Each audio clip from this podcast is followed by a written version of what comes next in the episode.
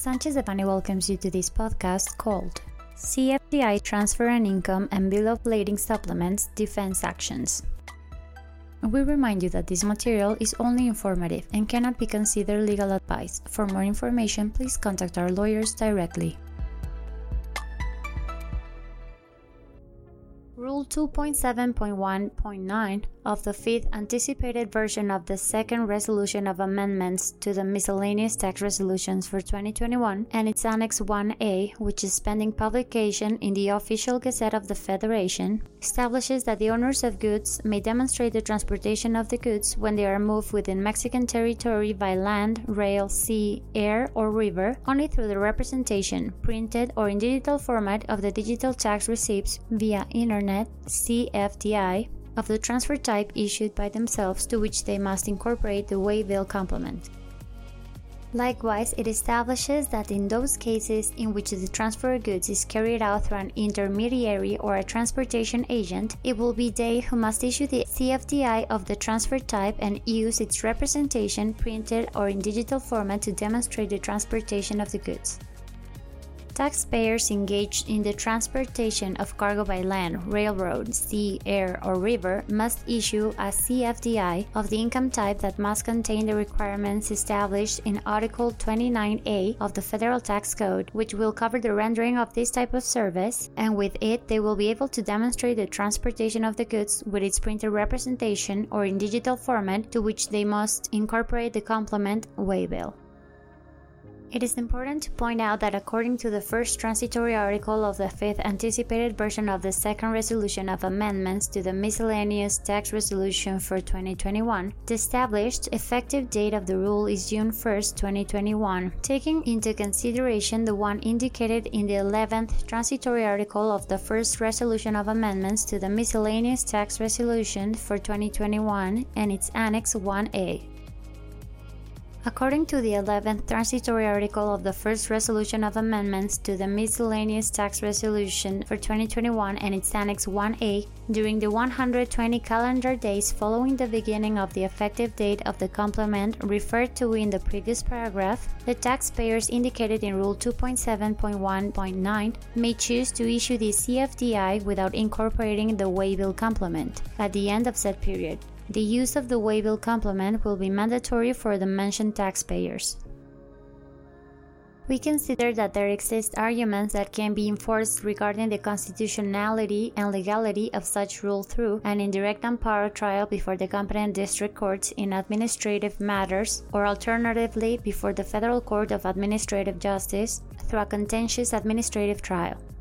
In order to determine the strategy to initiate a defense against the rule in question, we consider it appropriate to know the position of our clients regarding the rule and thus to determine the most efficient way to challenge it either through an amparo trial or through an administrative litigation trial.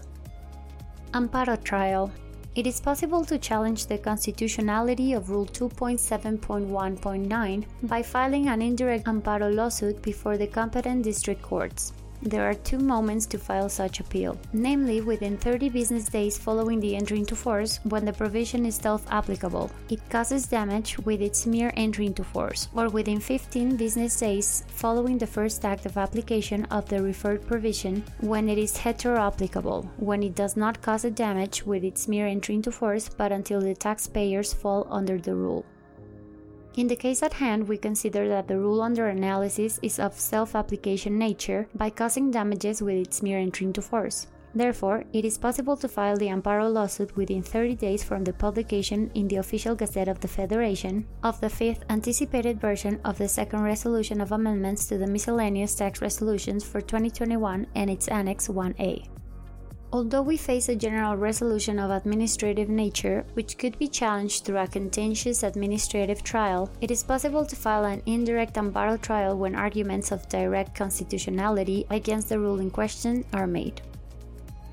It is important to mention that the suspension of the challenged act would be requested so that once 120 calendar days have elapsed, or on September 30, 2021, following the beginning of the effective date of the rule, the companies may continue with the transportation of their own or third party merchandise, respectively, without having to comply with the rule in question.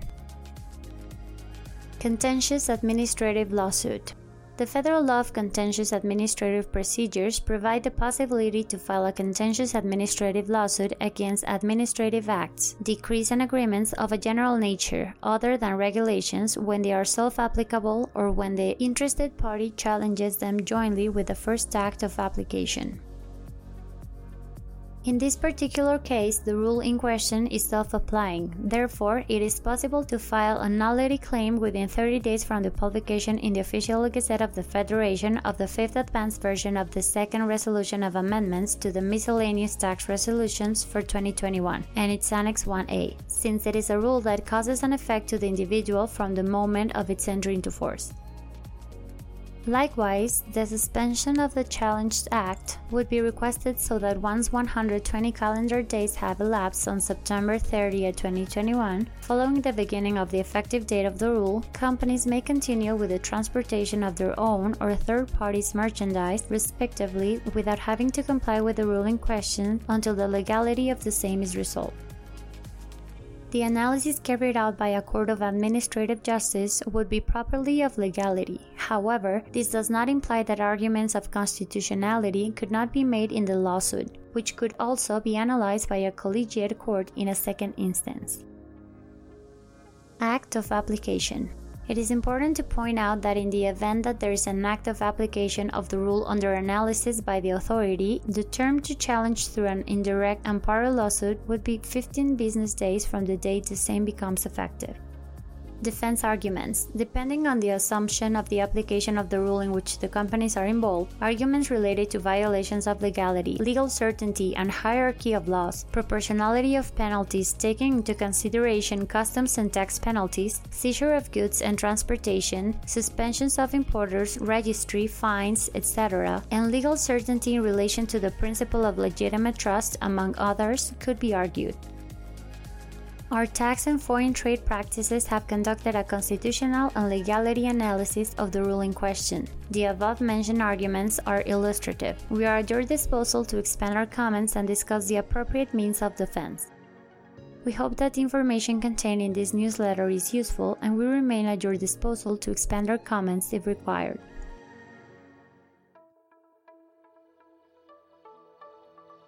This content was prepared by Guillermo Villaseñor Tadeo, Luis Antonio González Flores, Eduardo Sotelo Cauduro, Emilio García Vargas, Fernando Josué Mancilla Hinojosa, and Yamile Pérez Moreno Chapa, members of the International Trade and Customs and Tax Practice Group.